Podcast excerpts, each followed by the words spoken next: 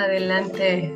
Hola, muy buenos días. Hoy estamos de suerte porque logré concretar esta súper entrevista con Pati González, una gran amiga de México que también para variar conocí hace dos años, creo, cuando estaba haciendo una, eh, un entrenamiento en marketing y ventas digital.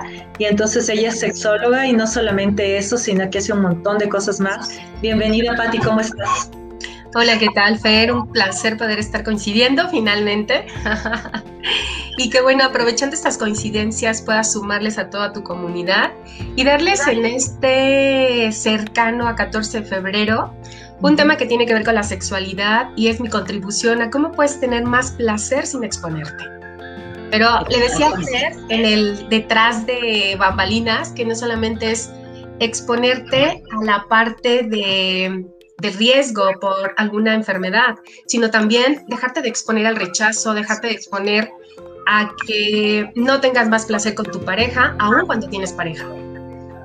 Oye, sí, aquí dice Verónica Flores Rosas, hola, sí, una suerte. Gracias por vernos. Vero, Vero. También vi conectada a Lore, también las vi conectadas en Instagram. Un placer poder estar aquí con ustedes. Oigan, y en verdad es una suerte porque le vengo pidiendo esta entrevista a Patti desde diciembre, tenía full todo el mes de enero y coincidió perfecto para el 14 de febrero, así que vamos a disfrutar y hacerle todas las preguntas que se nos ocurran porque hay que sacarle el jugo. Ella es una mujer súper ocupada, súper exitosa. Así que, Patti, oye, cuando tú me mandaste el resumen de lo que íbamos a hablar ahora, el tema que me proponías, la verdad es que sí me puse medio nerviosa, ¿eh? Y dije, ay, voy a poner este tema. Mm". Y la verdad es que todavía todo este tema del sexo es un tabú en nuestra sociedad. Desde tu experiencia, cuéntame por qué es que tenemos tanto miedo de, hablar de estas cosas y cómo ves tú allá en México, que no sé si la realidad es muy diferente de la que vivimos aquí en Ecuador. Híjole, desconozco cómo sea en Ecuador, pero me queda claro que tenemos una cultura latinoamericana y que es muy similar en muchas cosas. Quizás, creo que me salgo de foco, ahí está. Quizás el punto es que eh, podemos ver que tenemos asociaciones negativas con la parte de la sexualidad, como que el sexo es sucio, como que el sexo es una obligación, como que la parte de compartir placer fuera un privilegio, ¿sabes? Y te lo digo más en este tiempo. Ay, según yo me quiero acomodar en el foco y creo que salgo cada vez más. claro, es que así mismo pasa, es que esto es el sexo. El sexo es una cosa de la que todas queremos conversar, pero enseguida igualito que tú, como que nos vamos escondiendo, como que nos vamos mejor ocultando para no hablar de esas cosas. Mira, nada es casualidad. Y entonces tu monitor se te mueve y como que no quiere que te veas ahí muy de frente porque es un tema fuerte. No, déjame acomodar. Es que estoy compartiendo a la par, por eso ya, ya estoy situada. Y te decía que hay muchas creencias limitantes en la parte de la sexualidad. Entre ellos te mencionaba, ¿no? Que el sexo es sucio. Y cuando tienes pareja dices, bueno, me voy a dar permiso y resulta que no te das permiso de nada. Al final del día sigue haciendo lo mismo. O sea, sigues sin que tú tengas la oportunidad de compartir placer, sin que tú tengas tiempo y una parte bien interesante, yo les decía hace un momento, es como si el placer fuera un privilegio. Y solamente lo tienen las personas que se dan uno permiso y se lo merecen. Porque yo siempre les digo a todos mis pacientes, a mis estudiantes de diferentes entrenamientos, siempre agendamos lo más importante, siempre, para que no se te olvide la cita, para que tengas la entrevista. Y en tu agenda cada cuánto está la parte de compartir placer contigo misma o con tu pareja. No está, definitivamente no está. Entonces, si no está, no va a aparecer. Y luego entra un mito que me dicen, pero es que no debería de ser algo espontáneo. Ajá. ¿Por qué tiene que ser? Y yo siempre les he dicho, es que son los ambos, algo espontáneo y algo planeado. Pero si tú no lo incluyes en tu agenda como algo importante, nunca va a aparecer. Eso es una realidad. Entonces, lo primero es que nos demos tiempo. Por eso es que no aparece el placer, porque no nos damos tiempo. Dos, porque hay creencias limitantes y hay una muy fuerte. Y es que eh, lo he visto en muchísimos de mis pacientes, hombres y mujeres. El placer es una pérdida de tiempo. ¿Ya? ¿Por qué? Tú me dirías, tú me dirías, no, si es rico. Ajá, si es rico, ¿cuánto tiempo le dedicas a la semana al placer? O sea, tú me puedes decir lo que quieras acerca del placer, pero si no tienes evidencia, resultados de que estás teniendo placer en tu vida, pues obviamente me estás diciendo lo contrario. Significa esto que nosotros estamos acostumbrados a hacer, hacer, hacer, hacer, hacer, hacer. Hacer igual a productivo. Y entonces, como la parte del placer no implica el hacer, implica el disfrute, es como tiempo de ocio, tiempo de pérdida. Cuando lo que no sabes es que cada vez que tienes placer te acercas más a la creatividad y te puedes volver más productiva. Ok, eso es un gran aporte. ¿Cómo contribuye el hecho de que yo tenga y cuántas veces a la semana placer a mi vida productiva fuera de casa? Híjole, eso es ahora sí que dependiendo de cada mujer. Digo, también vi que había hombres conectados y dependiendo de cada hombre para no discriminar. Eh, en esa parte depende de tu tiempo, tu organización y depende de tu necesidad de placer y de contactarte contigo y con las demás personas, en este caso con tu pareja. ¿Cuánto es tu necesidad y cuánto quieres compartir también con alguien más? Uno. Y dos, ¿cuánto te das permiso y cuánto disfrutas tanto tú como con tu pareja y qué nuevas cosas quieres experimentarte? Ok, oye, o sea que no está mal que una mujer, a diferencia de otra, tenga necesidad de tener sexo todos los días o varias veces al día. No, no, no, no. La pregunta aquí sería, y me la han hecho, ¿no? ¿Cuándo se vuelve una adicción el sexo? Buena pregunta. Esta pregunta es así, cuando dejas de trabajar, dejas de ser, eh, hacer cosas que son importantes, alimentarte, dejas tu vida por solamente tener una actividad erótica todo el tiempo. Ok. ¿Qué es lo que pasa en una adicción, no? Las personas que consumen algún estupefaciente, alguna droga, dejan de hacer su vida por estar consumiéndola. Se olvidan de sí mismos. En ese momento estaríamos hablando de una adicción. Ok, está súper, súper claro. Y entonces, ¿cuáles son los casos más frecuentes que tú encuentras en tu consulta? ¿Cuál es el momento en el que las personas deciden acudir a ti para poder resolver estos temas, porque además hay que tener mucha valentía en nuestra cultura para poder buscar un profesional y hablar de estos temas que no se pueden hablar. Eso es totalmente cierto. Usualmente en el último que pensamos es en un sexólogo o en una sexóloga, ¿no? Es, la verdad es que es el último que pensamos. Pensamos a lo mejor en terapia, en psicología, pensamos en medicina y al final alguien te dice, oye, ¿por qué no vas con un sexólogo? Ah, quizás por ahí deberías haber empezado, ¿no? Esa es la primera parte. No es fácil hablar porque es un tema tabú, como bien lo mencionabas hace un momento. Ahora, cuando tú tienes un tema tabú, es decir, un tema que te cuesta trabajo hablarlo y que aparte por la misma cultura que hemos tenido, ha sido distinto para hombres y para mujeres. Por ejemplo, en el caso de México, y no lo sé si también aplica para Ecuador y otras eh, culturas latinoamericanas, eh, te enseñan dos cosas diferentes, permisivos para los varones, limitantes y restrictivas para las mujeres. Mientras a los hombres se les hace una iniciación sexual y se les hace la famosa primera comunión, que significa que tengas como tu primera relación sexual. Es más, el papá los lleva, ¿no? Para que los inicien sexualmente. A las mujeres nunca he visto que el papá lleve a la hija y le diga, órale mi hija, quiero que te vuelvas buenísima en la cama y no tengas broncas después de tu matrimonio. O sea, no lo haces. Entonces es para hombres de una manera, para mujeres de otra manera distinta. Entonces, desde ahí empiezan los conflictos. Luego, dos, mientras el hombre ya tiene experiencia sexual, la mujer se le pide que sea virgen hasta que se case. Y entonces, si llegas virgen hasta que te cases, el punto es qué experiencia sexual tienes.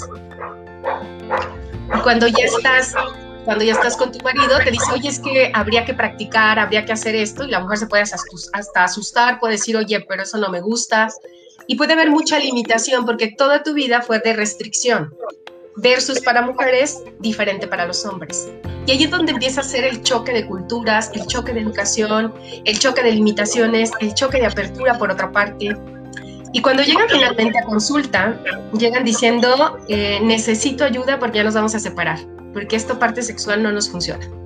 Es cuando ya estás a punto de, es como el primer ultimátum, o el hombre o la mujer le dice, o vas a consulta, o lo arreglas, o ya nos separamos. Pero quiero que notes algo. Eh, cuando hablamos de una relación de pareja, no es el hombre o la mujer, o no es la mujer y la mujer, en el caso de diversidad sexual. Estamos hablando que es una relación de pareja. Y entonces, no es vas y lo arreglas, es vamos y lo arreglamos, porque si no, no funciona. Ok. Oye, pero ¿cómo hacemos? Porque eh, aquí yo veo muchísimos casos en los que cuando hay un problema en la pareja, muy difícilmente el hombre quiere ir ni siquiera a terapia, peor a un sexólogo. ¿Cómo hacemos en ese caso para lograr que él nos acompañe y resolvamos el tema como pareja que somos? Pues ahí, ahí que yo lo he vivido, lo he vivido muchísimo con pacientes, mujeres, que le dices, o vamos a consulta o se acaba, fin. O sea, como que ya negociaste una vez, ya negociaste dos veces, ya negociaste tres y todo sigue igual. Ya llevas un año, dos años, tres años y van a pasar varias cosas. Eh, quisiera decirte lo siguiente, cuando hay una relación de pareja, quiero que notes, y te lo voy a poner así, te lo voy, te lo voy a manejar con dos frasquitos, ¿no? Imagínate que la parte erótica lo que hace es juntar muchísimo la relación, te acerca mucho, genera mucha cercanía y mucha afinidad. Cuando empieza la parte erótica a enfriarse, te empiezas a separar y eso hace que tú tengas espacio para que entre alguien más, alguien más y venga a vincularse con uno de los dos puesto que hay un hueco que están abriendo. Entonces ahí es cuando empieza las partes de infidelidad, ahí es donde empieza el que quiero experimentarme, el que quiero saber qué cosas nuevas hay, porque ya no me siento satisfecha, porque ya no me siento satisfecho, porque no me estoy sintiendo comprendido o comprendida. Se abre el hueco y entra alguien más. Inevitablemente va a entrar alguien más. Claro, porque yo he escuchado muchas veces que lo único que te diferencia entre una relación con un amigo y una relación con tu pareja es el sexo. Totalmente, con un roomie. Yo siempre le digo a mis pacientes, lo único que te hace diferente con tu pareja y tu roomie, aparte de la convivencia, el compartir los gastos, en acompañarse, en ir a lo mejor hasta hacer las compras juntos, en estar en la casa, es la parte erótica. Exactamente. Totalmente. Y mira cómo, justamente por todas las creencias limitantes que hay en Latinoamérica especialmente, muchísimas veces resulta que las personas nos quedamos en la misma relación de por vida sin que haya nada más de por medio, sin trabajar en nuestra parte erótica, en disfrutarnos, en, vivir esto que es totalmente normal y sano, simplemente en una relación de amigos por el resto de la vida. ¿Cómo eso nos afecta a nosotros como pareja y como individuos a cada uno? De muchas maneras. Lo primero es que como individuo empiezas como individuo hombre o mujer, empiezas a sentir frustración empiezas a sentirte irritable y toda esa irritación y toda esa insatisfacción la vas a canalizar con los más cercanos, que en ese caso va a ser con tu pareja o con tus hijos. Y entonces los que van a pagar los platos rotos por tu insatisfacción sexual son los más cercanos. Y como pareja, pues se vuelve, se vuelven roomies, se vuelven acompañantes, se vuelven compañeros de casa, pero ya no es relación de pareja como tal. Claro, y creo que sí es bien importante que nosotros realmente nos preguntemos si lo que aprendimos en realidad es aplicable para el resto de nuestras vidas y si lo elegimos para nosotros mismos, porque ¿cómo, cómo podemos hacer para permanecer como una persona que es un amigo por el resto de la vida únicamente por cuidar las apariencias? Y permitir que haya terceras personas por fuera. Entonces, engañarnos en primer lugar a nosotros mismos y en segundo lugar tratar de engañar a los demás. Aquí voy a aprovechar para hacerte un comentario que dice aquí Paulina Montúfar. Hola Patti, me gustaría conversar contigo para hablar de este tema. ¿Qué hacer para tener mayor comunicación con la pareja respecto a gustos y necesidades? Por ser tabú es un tema complicado y mal entendido. Ok, gracias Pau por tu pregunta eh, y es la de muchísimas mujeres y hombres. Lo primero es que cuando quieras entablar una comunicación con tu pareja, yo te recomiendo darle la intención, ponerle primero el objetivo de para qué conversar. Porque usualmente cuando tú le dices a un hombre o a una mujer, quiero hablar contigo, es como una amenaza, así de, ¿qué hice? Algo hice mal, algo ya no funcionó. En cambio, si le dices, oye, me interesa hablar contigo para mejorar para mejorar mi relación contigo de pareja, mi relación erótica contigo, la parte sexual, él ya sabe a qué va, ya sabe si te va a dar el espacio o no para hablar de ese tema. Lo primero es ponerle el objetivo a la conversación y dos, pedirle un espacio donde pueda ser en neutralidad, donde no haya juicio, burlas, eh, que lloren, porque de repente hombres o mujeres, cuando tú quieres darle una retroalimentación totalmente honesta de lo que estás viviendo, es difícil porque uno de los dos se pone a llorar y ya no hay manera Entonces, lo, lo primero, primer parte que te recomiendo es eh, justamente ponerle el objetivo y decirle, me interesa hablar contigo sobre la parte de la sexualidad que estamos viviendo. Dos, es posible que tengamos este diálogo sin que te enojes, te ofendas, lo puedas ver con toda la neutralidad, sin que llores, sin que te sientas humillado. Esa es la otra parte. Y decirle que si en algún momento la persona te dice, sí, sí me interesa tu pareja, ver esa parte y voy a cumplir eso que me acabas de pedir, pero si no lo cumples, voy a parar la conversación porque al final del día, si no llegamos a respetarnos comunicándolo, es difícil terminar de decir lo que querías expresar.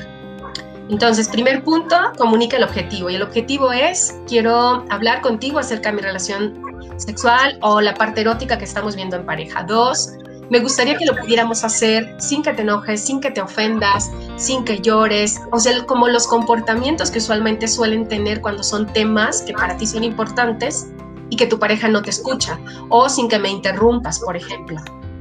Ya lo cumplió, entonces sí empezarlo a hablar, pero empezarlo a hablar desde primera persona, porque ahí empieza todo. Si yo empiezo diciendo mi comunicación, es que tú me haces, tú nunca lo haces bien, tú no sabes hacer aquello, estoy hablando del otro y estoy atacando. Eso no es comunicar, eso es ataque. Es hablar todo el tiempo de mí, Pau, y decir, yo me estoy sintiendo de esta manera, yo creo que podríamos mejorar, a mí me gusta esto, a mí me gustaría experimentar, a mí me gustaría que viéramos esta parte sin sentirme juzgada, sin sentirme criticada, etc. Pero es yo, yo, yo, yo. Si empiezas diciendo tú la última vez, ni siquiera llegaste a la erección, no me gustó, pues no va a funcionar, porque eso es un ataque, no es comunicación. Y finalmente, la última parte de la comunicación, yo te recomiendo que hagan acuerdos, pero que sean acuerdos ganar, ganar. No es acuerdos yo gano y mi pareja pierde, o viceversa. El otro o la otra gana y yo pierdo. O lo peor, los dos perdemos. Yo digo que ese es el acuerdo más jodido que existe, ¿no? Te va mal a ti, me va, me va mal a mí, para que no nos quejemos. Entonces, de verdad te lo digo, este es uno de los juegos que quita mucha energía en la vida y que no nos suma. Entonces, para mí, esos serían los cuatro puntos, terminando con un acuerdo ganar-ganar, Pau. No sé si contesté tu pregunta, escríbeme aquí y dime si te la contesté, por favor. Ok. Y entonces, lo que tú dices me parece súper coherente, Patti, y creo que este tema de la comunicación, específicamente sobre la sexualidad y el erotismo, hay que iniciarlo desde los primeros momentos en los que somos pareja, o sea, desde que nos vamos a vivir juntos, empezar desde ahí, porque creo que uno de los problemas más graves es que como no entablamos estas conversaciones, dejamos que las cosas se agraven a tal punto que cuando las ponemos sobre la mesa, el tema ya está demasiado fuerte y por eso es que no hay cómo hablarlo y por eso es que es durísimo, por eso es que lloramos, nos enojamos, etcétera, porque dejamos pasar demasiado tiempo para expresar lo que nosotros necesitamos. Entonces creo que este es un llamado a que empecemos a comunicarnos a tiempo. ¿Qué, piensas tú? Totalmente. Eh, de hecho, encuentro yo varios problemas alrededor de lo que mencionas. Uno de ellos es que empieza el problema cuando para una de la pareja la parte sexual es más importante que para la otra. Desde ahí empieza un problema. Oye, aquí es sexual. Uno quiere más y otro quiere menos. Desde ahí tenemos que empezar a hacer acuerdos. Ajá, porque normalmente, y me imagino que esto también es un mito, pensamos que los hombres son los que necesitan tener más sexo y que las mujeres no. ¿Cómo es esto en la realidad en tu experiencia? La realidad es que también es un mito y vuelvo a la misma parte que mencionaba hace un rato, que tiene que ver con cultura, realmente. Pero hombres y mujeres pensamos en la parte de sexualidad y ahora habría que ver también las actividades de cada quien. Si el hombre o la mujer están teniendo actividades nocturnas, hacen guardias, llegan agotados, pues obviamente no es que no tengan ganas, es que su energía no les da para más, por ejemplo. Pero tanto hombres como mujeres tenemos la misma capacidad de disfrute. Dos, por cuestión cultural, las mujeres limitan más la expresión. Hay una parte bien interesante y quiero compartirla. La respuesta sexual humana de la mujer es circular, es multiorgásmica. Sales de un evento, un orgasmo y otro y otro y los que quieras.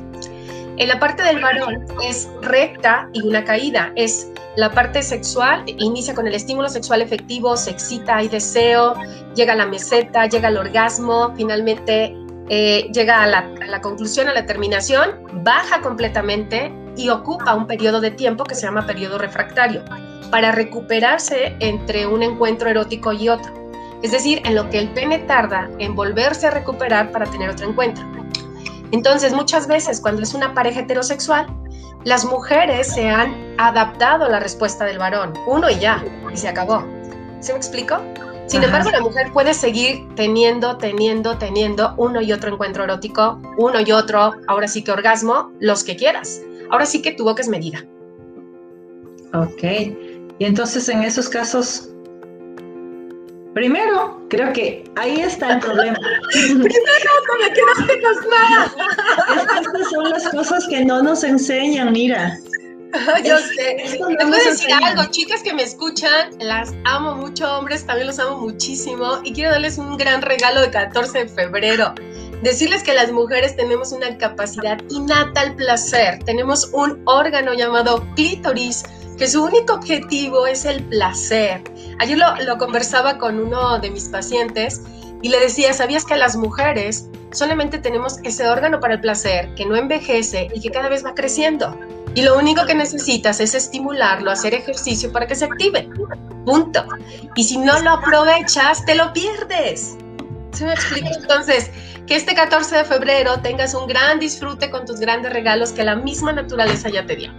¿Ok? Entonces, ese es uno. Hombres, disfruten y acompañen el proceso de las mujeres. Entonces, de verdad, te lo agradecen con creces, porque cuando una mujer se siente completamente feliz, completamente en placer, obvio te lo retribuye y con creces, así que te conviene darle un chorro de placer. Muy bien, perfecto. Ahora voy chequeando las preguntas que tú me enviaste para desarrollar el tema de hoy. Claro. ¿Cómo nos damos cuenta si es que nuestro deseo sexual sigue activo? Si ya lo perdimos o si se debe solamente al exceso de trabajo, al estrés y a las preocupaciones. Ok. Contesto un comentario de Pau. Dice, sí, muy importante, gracias, me gustaría obtener tu número para ahondar más en el tema. Ok, no sé si se le puede contestar aquí o se los puedo poner al final, ya me dices. ahorita les pongo. Sigue, sigue Perfecto. En relación a la pregunta que me haces de cómo saber si mi deseo sexual ya está como perdido, entraríamos a dos cosas distintas.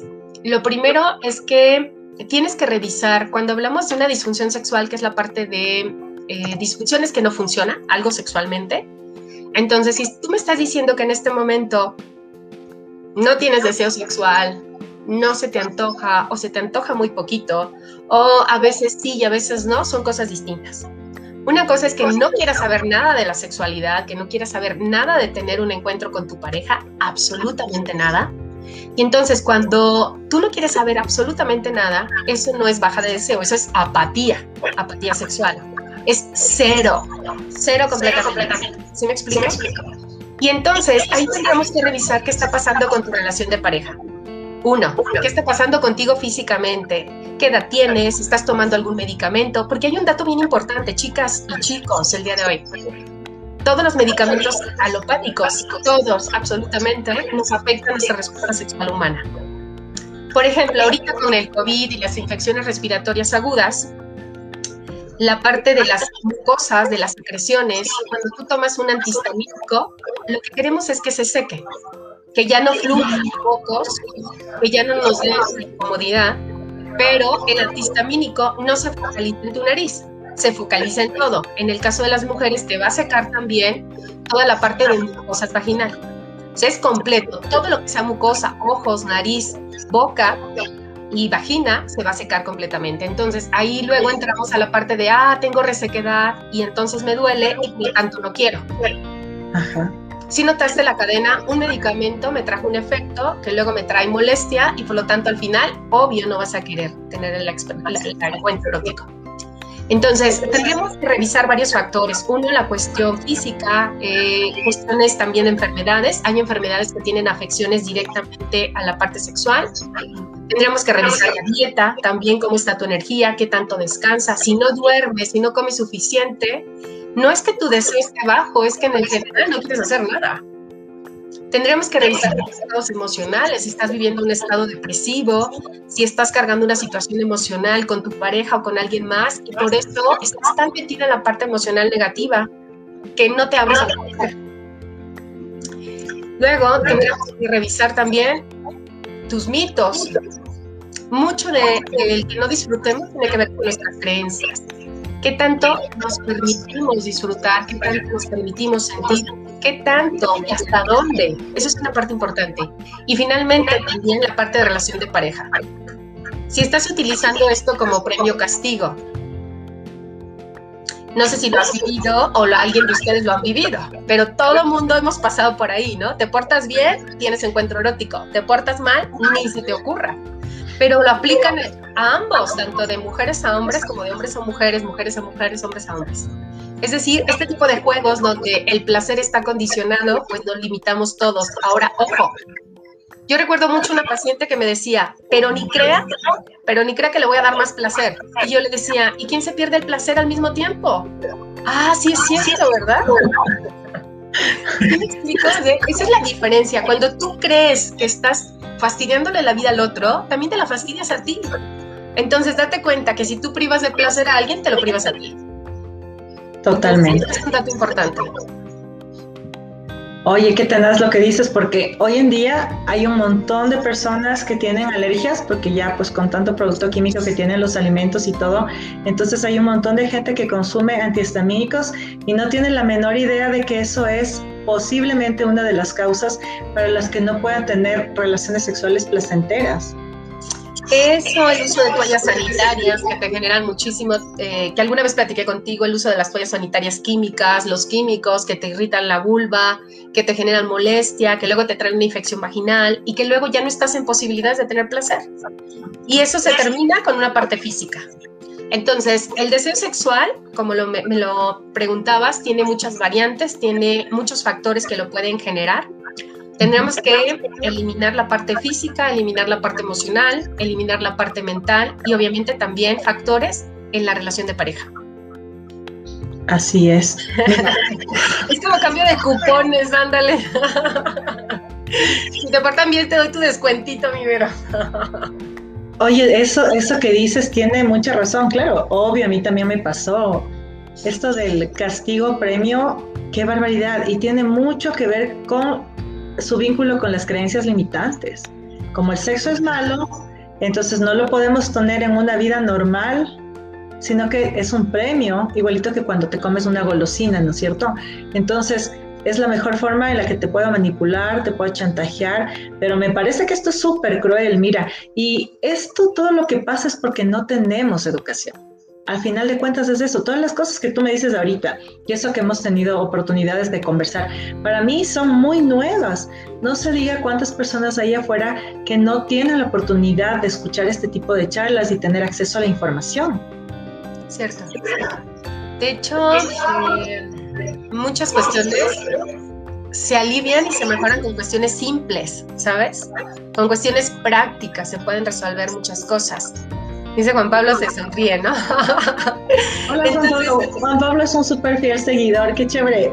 Eh, perdón un ratito, para decirles que estamos cambiando por temas personales estas entrevistas que normalmente eran los días sábados, ahora las vamos a pasar entre semana. Y qué chévere, Juan Pablo, que estés aquí y todas las personas que nos acompañan. Siguen nomás, ti.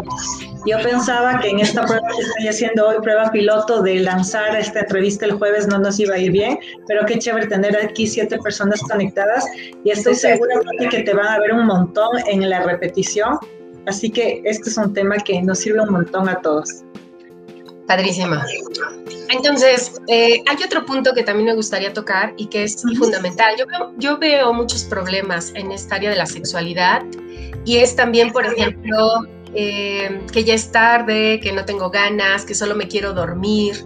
Este es un tema buenísimo porque cierra muchas cosas. De hecho, eh, ese ha sido un tema de muchas parejas, de cómo le hago para que entonces él siquiera o ella siquiera, que no se duerma. Entonces, ahí la parte del sueño, la parte del cansancio, la pérdida de energía puede obedecer a muchas situaciones, tanto otra vez situaciones físicas, emocionales, mentales o de la misma relación. O me hago la dormida para que ya no haya nada de nada, o me duele la cabeza, o le digo X cosa. Y yo les he dicho, lástima del dolor de cabeza que lo hemos etiquetado tan feamente, porque en honestidad es mejor decir no quiero, no tengo ganas, no me apetece, hoy no, pero ponle qué día sí, porque nada más le dices, hoy no. Pero no le dices mañana, pasado, en tres días, eh, más tarde, etcétera. Y como siempre les digo a mis pacientes, no te quedes con ese no, ve por un sí. Qué fácil es que no manejes objeciones. En la vida real somos muy buenos para manejar objeciones en todas las áreas. Pero si te dicen que no a una parte de la sexualidad, a que no quieren un encuentro, ah, ya te truenas. Y más si es la primera vez que como mujer le dijiste a tu pareja que tú querías algo con él. O sea, esa parte pega mucho porque entonces ya no quieres tener la iniciativa. Y luego va tu pareja y me dice, es que me gustaría que mi mujer tenga la iniciativa conmigo. Platico con la mujer y me dice, no, la única vez que yo le propuse algo me batió. Y así de, ¿cuántas veces lo has batido tú? Ay, pues, pero eso no cuenta. ¿Sí me explico? Lo que cuenta es que él, yo, mujer, me batió. O sea, quiero que veas que no es cuestión de género, tiene que ver con la parte del placer y qué tanto quieres disfrutar tú tu relación de pareja. Claro, y mira, lo que vemos simplemente aquí es un tema de muchas heridas de la infancia no sanadas. Entonces, hay que, es necesario tener muchísima comprensión con la pareja porque para ti, que has trabajado mucho en desarrollo personal, seguramente que te digan no o ahorita no, lo tomas tranquilamente y pasas. Pero muchas veces no conocemos cuál es la historia de vida de nuestra pareja y no sabemos que el decirle un no puede causarle un dolor tremendo y agravar su tema de autoestima baja y que simplemente no nos vuelva a proponer algo más. Entonces, lo que tú dices es súper, súper válido. Si te digo ahorita no, pero te doy la esperanza de que tal vez en unas horitas mañana algo, yo manejo la situación de una forma más amorosa y no te lanzo un no tajante que te puede hacer muchísimo daño y que yo no me estoy dando cuenta, que ese no puede tener un trasfondo que nos haga daño como pareja al final de cuentas, porque como tú dices, a veces hacemos las cosas por dañar al otro y no nos damos cuenta que nos estamos dañando a nosotras también. Totalmente. Y me hiciste recordar dos anécdotas hablando de la comunicación y del no. Eh, por un lado está eso, yo te digo no y entonces te puedes sentir invalidado y con baja autoestima. Pero por otro lado, también necesitas aprender a decir no cuando realmente es no.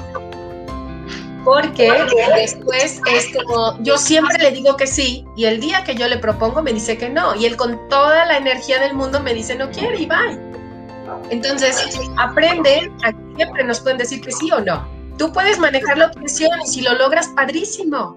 Pero si no, pues también un no significa no es personal. Imagínate que vas a un restaurante y el mesero te ofrece el menú del día y tú le dices no y el mesero se pone a llorar. O sea, no se puede poner a llorar por eso.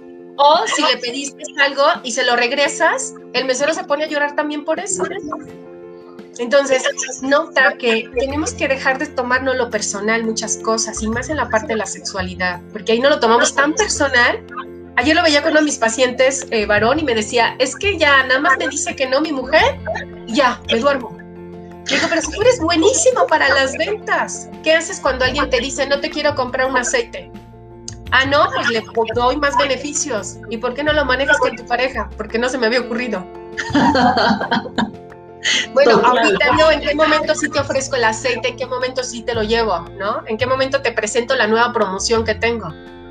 Ah, dice, eso no se me había ocurrido. Entonces nota que no lo tomamos muy personal. Eso es por un lado.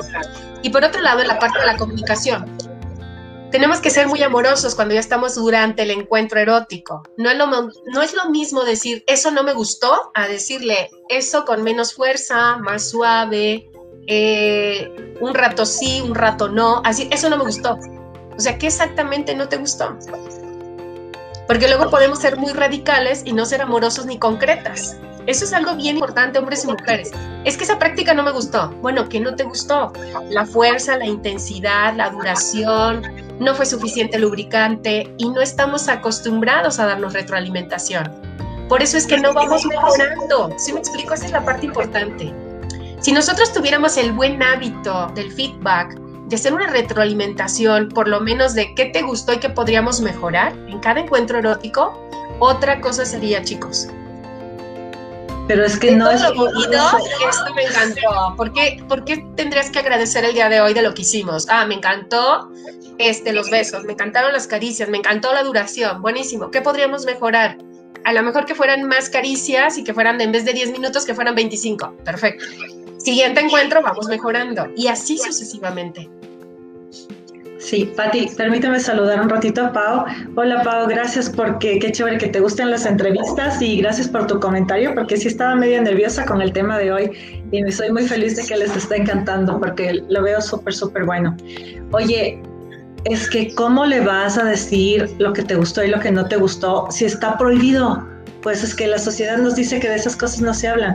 Entonces tenemos terror a decirle, tal vez esto no me gustó o me hubiera gustado un poquito más o tenemos terror, miedo a ofender a... Es que mira, mira, me parece súper interesante lo que tú dices, ¿no? Porque mira, mira, mira, mira. por el un lado está el castigo, ¿no?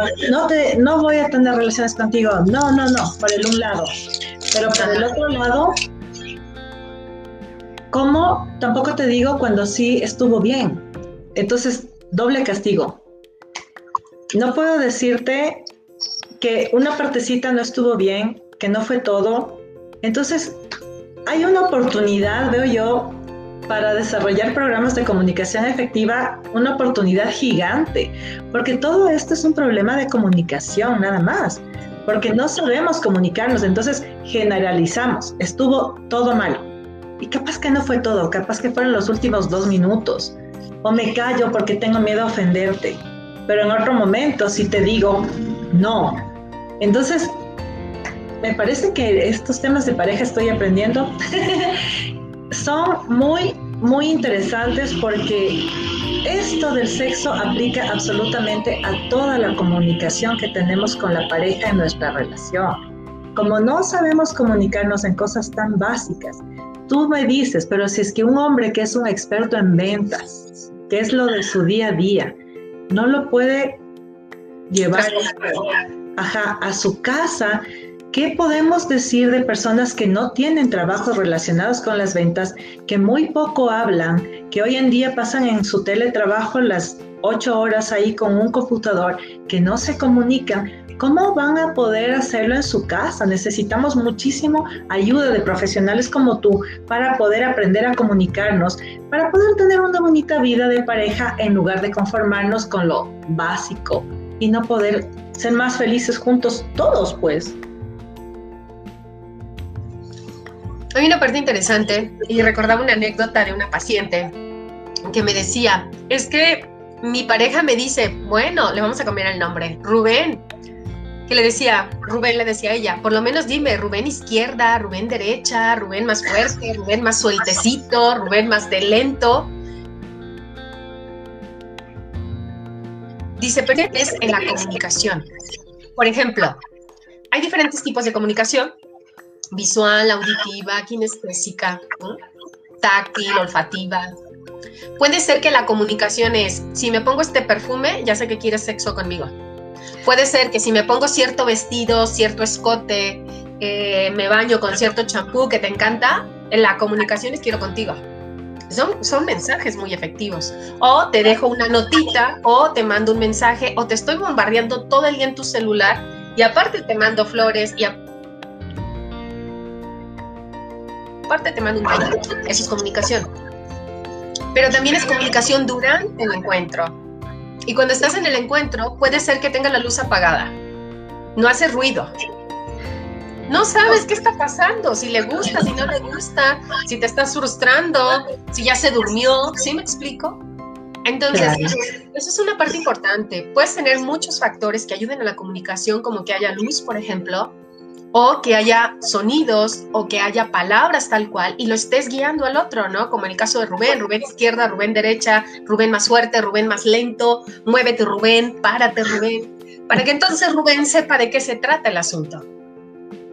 Claro, y algo muy importante es que necesitamos aprender a conocer a la pareja, porque las personas, algunas somos más visuales, más auditivas, más kinestésicas, entonces, si mi esposo es súper visual, pues necesito, si quiero que tengamos una bonita relación de pareja, estimular su parte visual.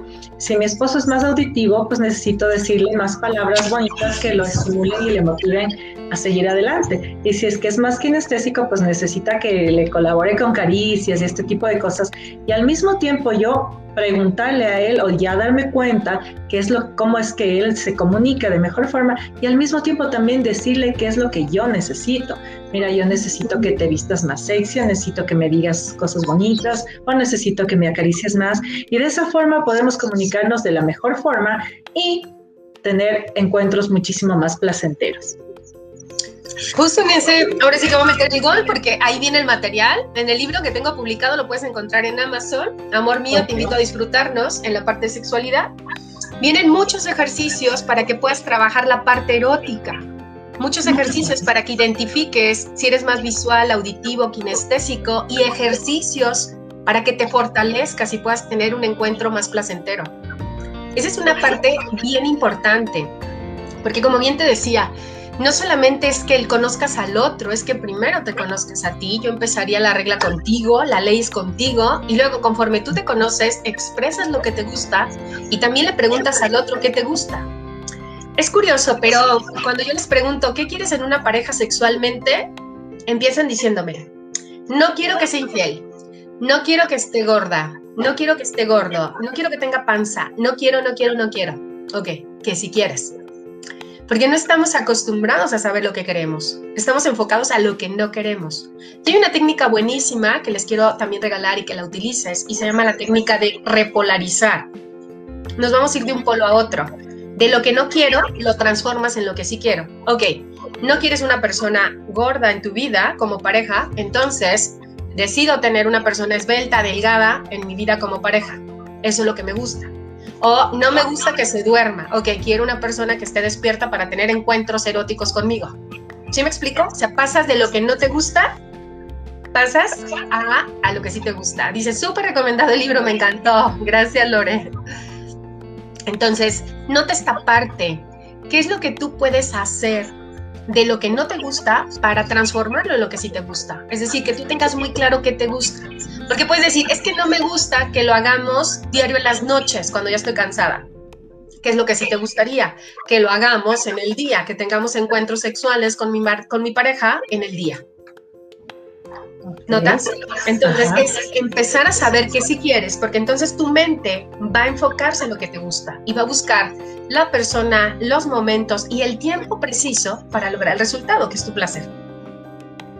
Perfecto. Este me parece un, tip, un super tip. A ver, ¿qué pasa cuando tu pareja quiere más o menos encuentros sexuales que tú? Ahí la parte es hacer una negociación. Lo primero es cuántos son más, ¿ok? Porque yo se los pregunto siempre mis parejas que, con las que trabajo, ¿cuánto es más para ti? Porque yo me imagino, no sé, me imagino, no sé, 50 por semana, ¿no? Cuando me dices más. Y cuando me dices que yo quiero tres veces por semana, ella dice tres, y él dice, ah, no, yo con dos veces por semana es suficiente. ¿Notas la diferencia? O sea, más veces era una. Entonces, cuando alguien sí quiere más, estamos hablando una cifra de decirte quiere diario y ella solamente quiere dos veces a la semana, hacemos un acuerdo ganar-ganar. ¿Hasta cuánto sería un promedio donde él no se sienta como que es mínimo y ella no se siente exigida? Hemos llegado a hacer acuerdos que te gusta con ellos en pareja de siete a, que sean cuatro en promedio en la semana. Un día sí, un día no, un día sí, un día no. O cuatro es la meta. Ok. E ir probando, ¿no? Claro. Al final del día, todos los acuerdos los hace la pareja y los vas moviendo, son renegociables, siempre y cuando sea un ganar-ganar para los dos. Esa es la, esa es la medida. Perfecto. Dice aquí, ¿te angustia terminar tu relación de pareja porque en verdad lo amas? Esa es una parte bien importante, porque así como mencionaba hace un rato, muchas veces estás con una persona por la parte afectiva, pero es tu súper amigo, es tu súper amiga, pero ya no es tu pareja y tienes que tener pensamientos, ideas, a imaginarte con alguien más, pero ya con quien es tu pareja de ese momento realmente lo ves como un amigo o como un roomie. Y en esos casos, ¿qué haces? ¿Te vas? ¿Le dejas? ¿Lo hablas? Lo primero que yo recomiendo es que seas bien honesta contigo o bien honesto. ¿Qué quieres tú? Porque no es que quiere el otro. Fíjate, eso es bien padre. Cuando yo les pregunto, ¿tú qué quieres a cada uno de la pareja y los separo y les pregunto por individual? Me dice, es que el otro, es que ella decida. Y luego hablo con él y me dice, no, lo que ella diga está bien es no quiero tomar la responsabilidad porque la decisión que yo tome voy a pagar precios y consecuencias. Entonces, prefiero decir que el otro elija por mí y si se equivoca, ah, ya ves, fue él o fue Entonces, lo que yo primero te recomiendo es que seas honesta qué quieres en esa relación. Uno. Dos, toma decisiones y paga los precios y consecuencias, pero con gusto. Al final del día, quiero que notes algo que no tenemos claro. Nuestra mente nos engaña. ¿Tú crees que por no decidirte a salirte de una relación donde ya no estás contenta o contento o feliz, tú crees que si te sales vas a pagar muchos precios y consecuencias? Lo que no te has dado cuenta es que ya los estás pagando y son muy altos. Estás insatisfecho, estás infeliz, estás sin vida, estás con tu energía bajísima, es más, te ves como muchos años más grande que la edad que te correspondería, etc. Entonces, quiero que notes que toda la vida quedarte en una relación donde no, donde no estás feliz e irte tiene precios y consecuencias. Tú decides cuáles quieres pagar. Ok, perfecto. Te, te encantaría poder expresarle a tu pareja lo que te gusta en la cama, pero siempre hay algo que te frena. Mm. Esa parte de la comunicación es básica y es lo que te frena son los mitos. ¿Qué va a pensar de mí?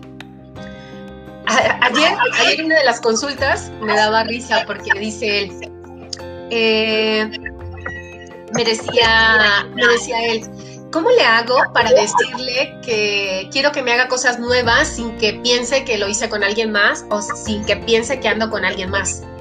Porque son todos nuestros mitos. Y yo le decía, ¿y por qué ella va a pensar eso? Y no como que es un verdadero deseo tuyo. Ah, porque yo sí lo pensaría. Wow. O sea, notas que siempre son nuestras proyecciones, no es el otro, somos nosotros. Entonces, si yo creo que el otro va a pensar que de dónde quiero aprender esto, por qué le quiero pedir esas cosas nuevas, es que a lo mejor ya la estoy experimentando con alguien más o que ando de infiel. No, esos son mis rollos, son mis proyecciones. La realidad es que puedes empezar a hacer una retroalimentación, pues vivís lo que tú quisieras hacer. Ahora el 14 de febrero, yo te recomiendo un súper regalo para tu pareja y para ti. Escribe una cartita literal de amor y placer y escríbele cuáles serían tus cinco regalos que te gustaría tener, uno por cada sentido un regalo visual, un regalo auditivo, un regalo, un regalo kinestésico, un regalo de, olfato, olfativo y un regalo gustativo. Uno por cada uno. ¿Qué te gustaría? ¿Qué perfume? ¿Qué textura? ¿Qué te gustaría? ¿De qué manera te gustaría verlo? ¿En qué lugar te gustaría tener un encuentro? Si es que la playa es tu hit, bueno, a lo mejor el regalo visual es ese. O a lo mejor es eh, algo kinestésico, es que te haga un street tease un baile. ¿Sí me explico? Oye, qué buena idea para los regalos de San Valentín. Ahí está. Igual en las redes me pueden encontrar tanto en Facebook como en Instagram, gracias Mayfer, en, como coach Patti González, en cualquiera de los dos. Entonces, chicos, aprovechen este regalo que pueden tener, esta oportunidad y que este regalo sea ahora sí que la apertura para el diálogo, para poder comunicar lo que te gusta, cómo te gusta, con qué intensidad, con qué frecuencia. Muchas veces nada más dices, me encanta que me susurres al oído, ¿no? Eso me excita.